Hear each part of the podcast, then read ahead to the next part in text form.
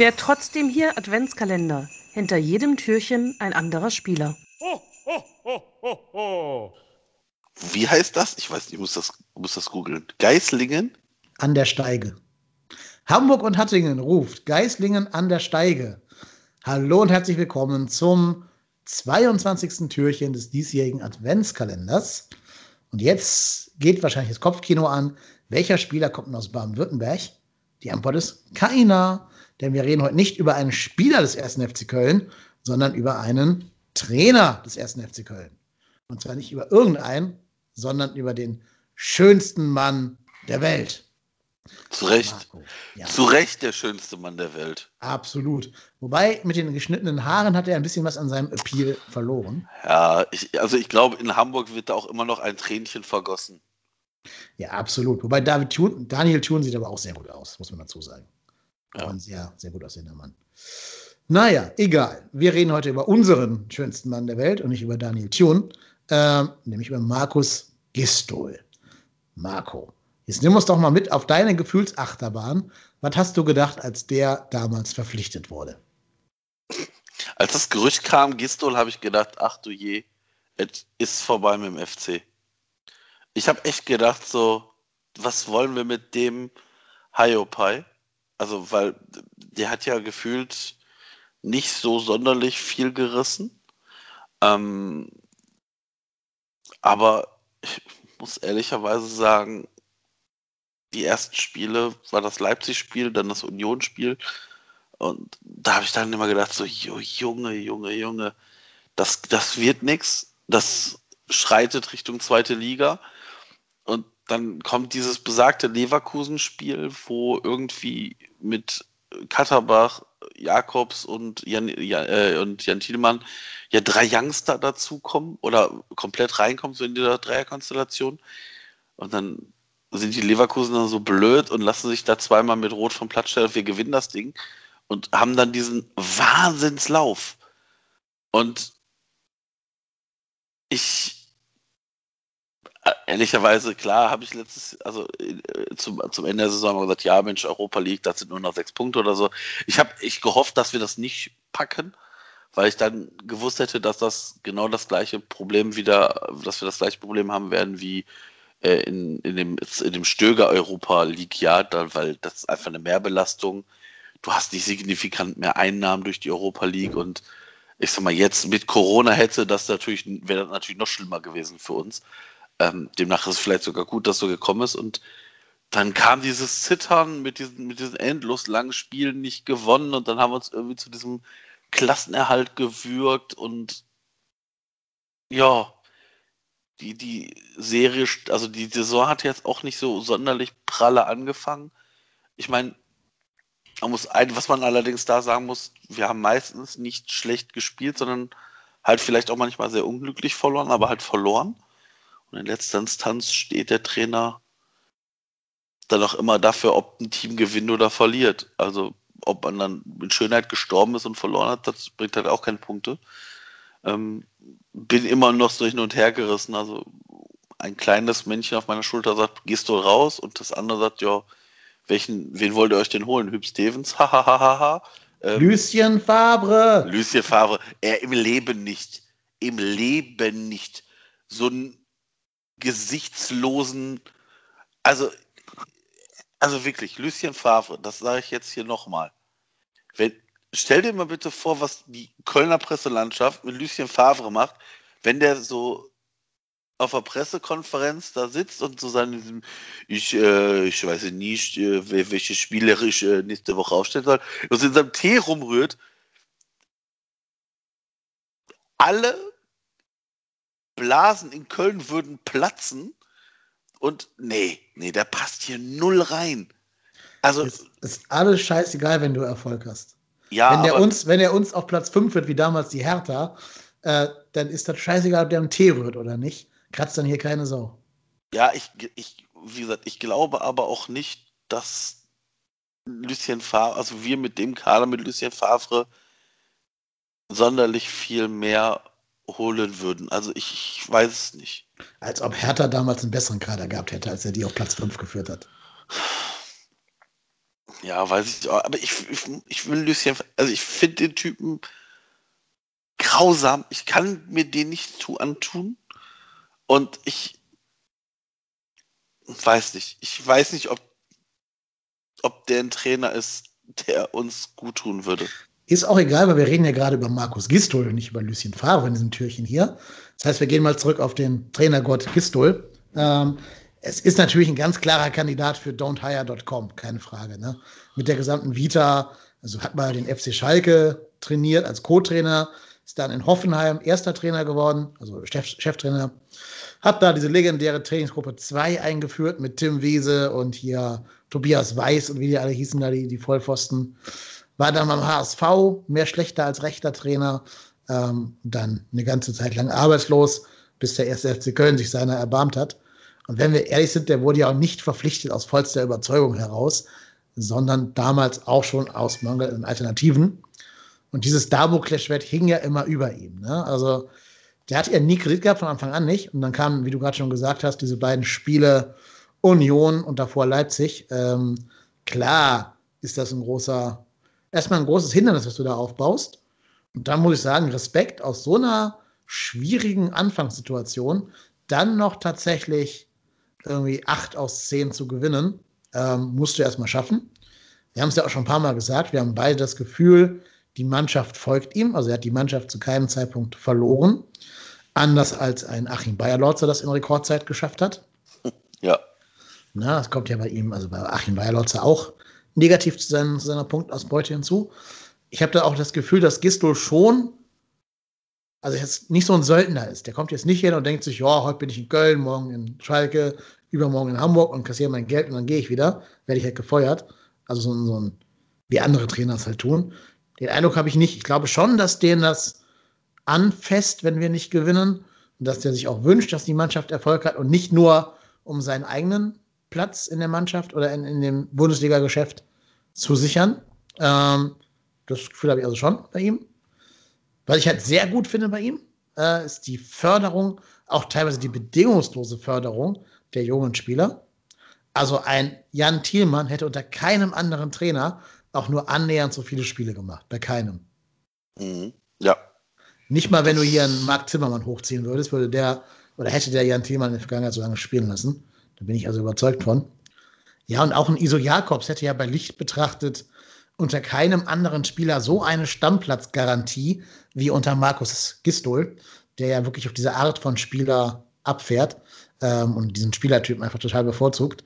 Deswegen müssen diese ganzen Jungen dann schon dem Herrn Gistol sehr, sehr stark danken für seine Jugendförderung. Also das ist für mich so das Größte, was er dem Verein gegeben hat, diese jungen Talente so krass zu fördern, dass du sagen kannst, Thielmann, Jakobs, Cestic, mit Abstrichen Katterbach, sind alles jetzt schon so ansatzweise auf dem Weg dahin, Bundesligaspieler zu werden. Ja, das ist, ja, wie gesagt, ich, ich sehe Gistol nicht so kritisch wie, wie du zum Beispiel. Ähm, weil, weil ich denke auch, also ich weiß jetzt nicht, ob ein anderer Trainer mit der Truppe sonderlich viel mehr reißen würde. Also das weiß ich halt einfach nicht. Ähm, ja, die, die Truppe ist ja ein Spiegelbild des Trainers, ne? Wenn du bedenkst, wen ah. wir alles weggeschickt haben. Du hättest, das habe ich ja schon weiß ich, eine Million Mal gesagt, aber du hättest mit dem Spielermaterial, das er bei Amtsantritt vorgefunden hat, einen anderen Fußball spielen lassen können. Aber ich, ich sag mal so, dass also ob jetzt, ich sag mal, Kosiele oder Schaub unbedingt ja, aber allein Bundesliga tauglich. Ja, gut, gut, okay, okay. Da, da, da Ding, bei dem Namen gehe ich mit. Da weiß ich halt auch nicht, wie was da vorgefallen ist. Ähm, da glaube ich, geht, ist es auch mehr als nur das Sportliche, kann ich mir vorstellen. Ähm, aber ja, also klar, ne, natürlich, ich sag mal, macht aber auch Sinn, ja auch eine, eine, Truppe dem Trainer hinzustellen, mit dem der was anfangen kann. Also ich, ich sage jetzt mal vorsichtig, wenn Horst Held jetzt nur Spieler geholt hätte, wo Markus Gisto dann sagt, ja, also die sind nett und ist auch okay, aber mit denen kann ich nicht arbeiten, mit denen kann ich mein Spielsystem nicht spielen. Dann möchte ich nicht wissen, was wir sagen würden. Dann würden wir wahrscheinlich auch was sagen wie, ja, super, äh, hätte der gute Held ja wissen können, äh, der gute Held ja wissen können, wieso holt er dann die Spieler, die nicht zum Trainer passen. Also ja. das ist ja auch klar. Wobei ich übrigens bei allen Managern der Bundesliga das Gefühl habe, Die gucken nicht, was habe ich für Spieler und wie will der neue Trainer spielen lassen. Die gucken nur, was hat der für der Trainer für eine Erfolgsvita. Und dann sehen die, oh, der hat schon mal den HSV gerettet und dann wird der geholt, ob jetzt Material passt oder nicht. Hm, ja. Ich also glaub, ich habe noch nie erlebt in der Bundesliga jetzt, dass wir sagen, ich brauche einen Trainer, der schnelles Flügelspiel fokussiert und äh, im Mittelfeld auf Pressing setzt, weil da habe ich die Spieler für. Das, macht, das machen die erfolgreichen Vereine. Das macht Red Bull Leipzig. Die hören, holen sich halt Nagelsmann oder so Nagelsmann-Klon und die, die ziehen sich auch die Spieler entsprechend ran. Aber wir holen uns halt einen Achim Bayer-Lorzer, richten dann die Mannschaft auf Ballbesitz im Mittelfeld aus. Dann mhm. klappt das nicht mit Bayer-Lorzer. Und dann holen wir uns einen Trainer, der überhaupt nicht zum Spielmaterial passt und der da erstmal irgendwelche Spieler aus der Jugend hochziehen muss, damit er so ansatzweise die Mannschaft zusammen hat, die für ihn spielen kann. Und dann kauft man in der nächsten Transferperiode zehn Flügelspieler. Gefühlt. So. Ähm, das ist alles nicht nachhaltig. Also die Kritik geht jetzt an Horst Held und nicht an, an Markus ja, ja, klar. nichts dafür, ne? Aber das ist halt nicht nachhaltig. Jetzt mal angenommen, das geht in die Binsen mit Gistol. Angenommen, wir scheiden heute im Pokal gegen Osnabrück aus und verlieren danach gegen Augsburg und Freiburg. Dann würde ich vielleicht sagen, ist Gistol auch Geschichte. Und dann holen wir Worst Case dann halt wirklich einen Favre, der dann wieder mit dem Spielmaterial nichts anfangen kann, weil du wieder nur diese Flügelspieler hast, mit denen dann der neue Trainer nichts anfangen kann. Also musst du ja jetzt schon auf Gedeih und Verderb gezwungen, dir diesem Anfang Fußballstil treu zu bleiben. Ja. ja nicht Anfang, ich meine Gistol. Gistol, ich ja, Anfang ja. Gistol verwechselt, aber äh, ähm, du weißt, was ja, ich meine. Ja, ja, ja. Ich, ja, also ja, das ist, das ist ein Kritikpunkt, den, den man sicherlich zu Recht haben kann weil das sehe ich auch durchaus so, dass wir natürlich immer irgendwie gefühlt Trainer des Namens wegen verpflichten und nicht passt der Trainer zum, zum, zu der Ausrichtung des Vereins, weil ich meine, es gibt ja auch Vereine, die sagen, pass auf, das ist unsere Ausrichtung und danach suchen wir den Trainer aus. Davon sind wir weit weg. Ja. Und ähm, ich fände zum Beispiel auch cool, wenn wir, wenn wir ein, ein Spielsystem hätten, das im Idealfall auch so bei der, bei der zweiten Mannschaft oder in der A-Jugend gespielt werden würde, weil dann ist es natürlich noch einfacher ähm, zu sehen, okay, wo haben wir Spieler im Nachwuchsbereich, die dieses Spielsystem, was bei den Profis gespielt wird, auch spielen können. Und dann ist dann vielleicht auch eine, eine, eine Integration von Jugendspielern vielleicht nochmal einfacher. Ähm, aber ich glaube, dass das können sich vielleicht gerade mal so Vereine wie Barcelona oder wer auch immer, vielleicht Real Madrid leisten oder vielleicht auch die Bayern. Wobei bei den Bayern selbst da ist es nicht so, dass die das Spielsystem in den, äh, ich sag mal, unterklassigen Truppen spielen. Nee, und Flick spielt ja auch einen ganz anderen Fußball als äh, Kovac. Ja, genau. Ja, aber das ist, ist, ist ein berechtigter Kritikpunkt. Kann man, muss man vielleicht auch mal hinterfragen, aber pff, ja, also wie gesagt, ich finde, Gistol hat so viel grundsätzlich nicht falsch gemacht. Ähm, wie gesagt, ist jetzt nicht der innovativste Trainer und ist sicherlich auch nicht der Trainer, der uns die nächsten zehn Jahre weiterentwickeln wird, aber wie gesagt, aktuell sehe ich auf dem Trainermarkt, auch wenn jetzt wieder Lucien Favre als Name kommt, keinen, kein, der uns da signifikant weiter nach vorne bringt. Nee, wir wollen jetzt hier keine Alternativen äh, diskutieren. Wir haben gerade ja Faber schon mal so angerissen, aber es geht heute an sich um Gistol selber und nicht um seine potenziellen Nachfolger. Ähm, auf jeden Fall haben wir noch nicht, glaube ich, ausreichend diese äh, geniale Phase gewürdigt dann vor dem Lockdown, also quasi die zehn Spiele, von denen wir acht gewonnen haben. Da muss man halt sagen, in der Phase ging halt einfach alles. Ne? Da konntest du machen, was du wolltest. Da sind die Bälle abgeprallt ins Tor gefallen des Gegners. Gleichzeitig hat so ein Stürmer wie Wout Weghorst aus drei Metern das leere Tor nicht getroffen. Das war irgendwie so ein, so ein Vibe, den ich hier noch nie erlebt habe in dieser Form. Vielleicht mal unter Frank Schäfer, aber das ist ja auch schon wieder neun Jahre her oder so. Ähm, also da kann man dann gar nicht den, den Einfluss von Gistol hoch genug schätzen. Der hat natürlich jetzt taktisch keine, keine Wunderdinge gemacht oder so, bei weitem nicht.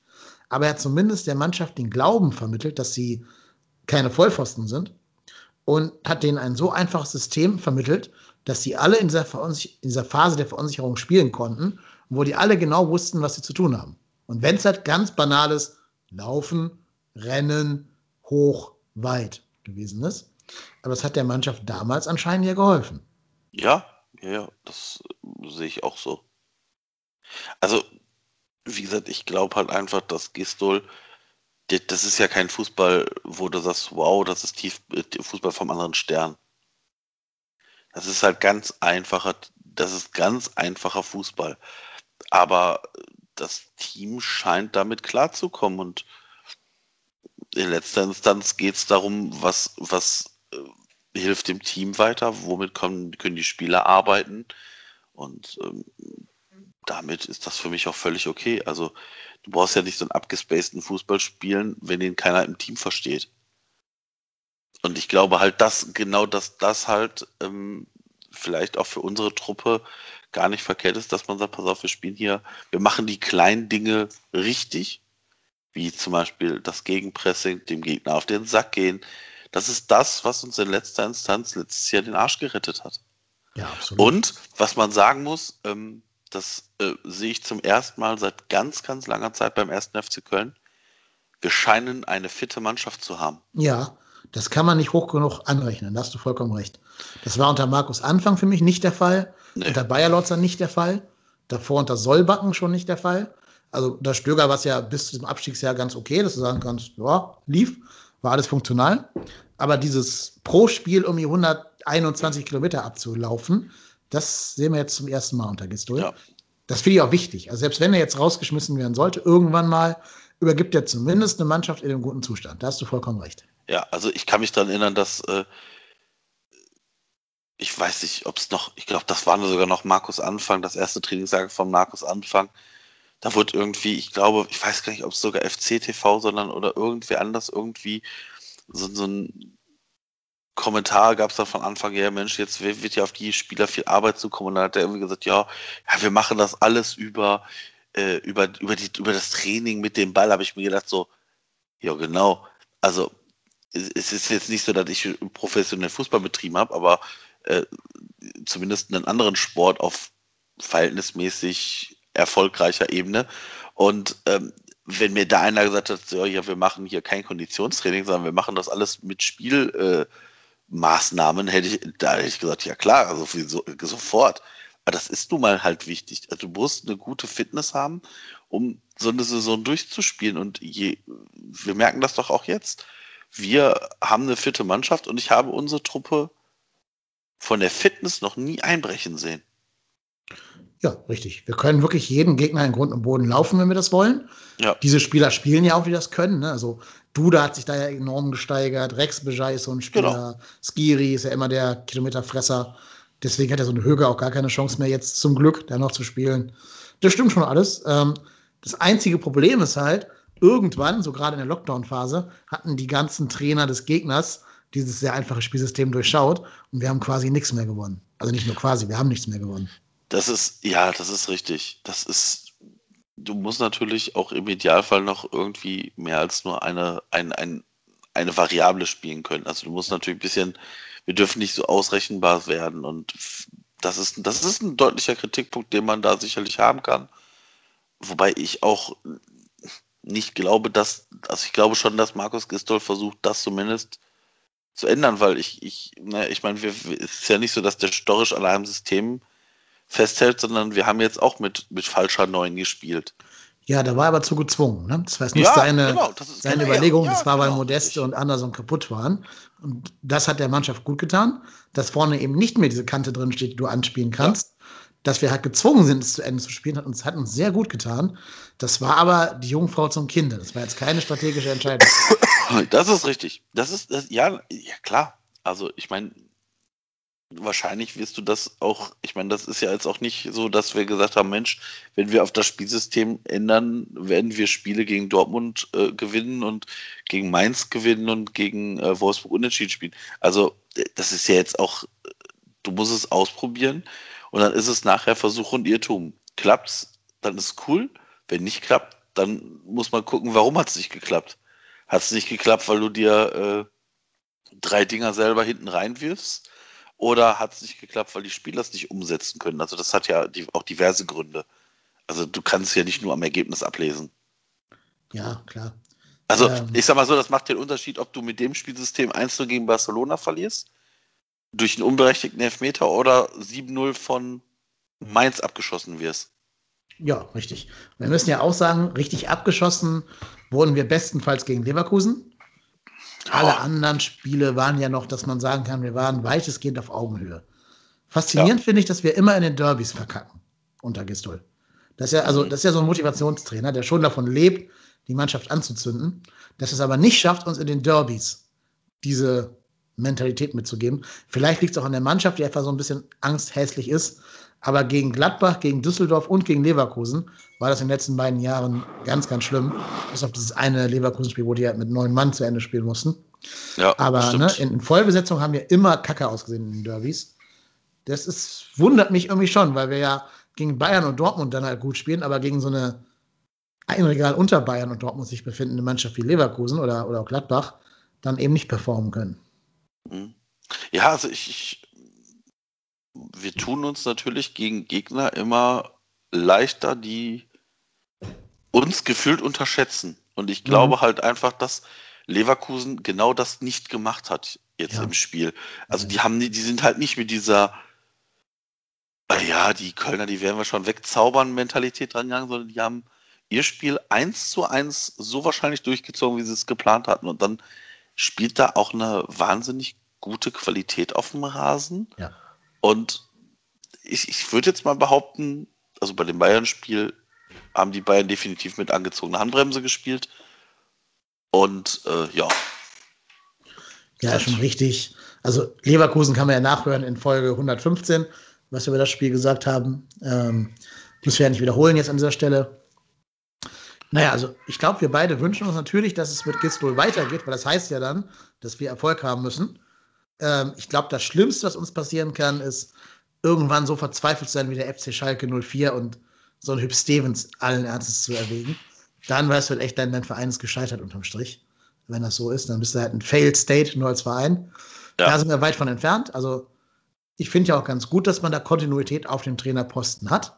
Ist mir ja lieber als so ein Hire and Fire wie auf Schalke, wo irgendwie drei Trainer in drei Monaten da ran dürfen. Äh, ich hätte mir nur gewünscht, dass der Trainer für die Kontinuität jemand ist, der taktisch mehr drauf hat als ein Markus Gistol. das, das ist richtig. Aber ja, ja, das, ja, ja, wie gesagt, ich bin da, ich bin da noch hin und her gerissen. Ich, wie gesagt, muss ehrlich sagen, also wenn Gistol uns jetzt in der Liga hält, hat er das zweimal geschafft. Ähm, aber sicherlich muss man sich langfristig überlegen, ob Gistol der Mann ist, der diese Mannschaft weiterentwickeln kann. Ja. Was auf jeden Fall von immer für ihn bleiben wird, haben wir gerade schon gesagt. Als Fazit sind die vier Spieler, die er hochgezogen hat und zu Bundesliga oder potenziellen Bundesligaspielern gemacht hat. Das ist mehr als jeder andere Trainer. Vier Spieler, glaube ich, hochgezogen. Das hat Stöger in vier Jahren eher nicht geschafft. Also da würde mir jetzt nur Sully einfallen, der bei ihm schon debütiert hat. Sonst wüsste ich jetzt gerade gar keinen, den er Nö. hochgezogen hätte. Nee, also Hector ist ja vorher hochgezogen Ja, ja, worden vorher, von, genau. äh, von, von Stanislavski. Genau. Ähm, nö, also hochgezogen. Horn, Horn war auch Stani, ne? Horn war auch Stanislavski, der ist damals Zweite Liga, in der, in der zwei, ersten Liga, Ja. zweiten Liga. genau. Nee, also Nee, kein. Das muss man ihm echt lassen. Also, das ist schon was Nachhaltiges, das wird immer bleiben. Da hat er auf jeden Fall auch Werte geschaffen, die ja in dieser Corona-Zeit besonders wichtig sind. Ähm, Finde ich gut. Darf Ja. gerne auch weiter so gehen. Also, egal wer als nächstes kommt, irgendwann mal, wann auch immer, muss sich dem verpflichten, das genauso zu tun.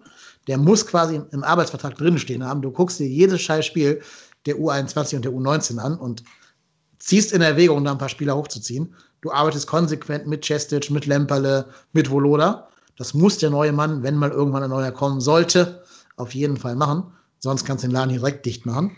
Da bin ich Markus Gistol tatsächlich dankbar für. ja, auf jeden Fall. Vor allen Dingen, wenn ich das, sorry, letzter Satz, wenn ich das mit Markus Anfang vergleiche, der Ja, selbst beim Stand von 3-0 sich geweigert hat, einen Niklas Natay oder ein, äh, na, der bei Stuttgart jetzt ist, wie ist er noch gleich? Äh, hier der- Chulinov. Chulinov, genau, spielen zu lassen.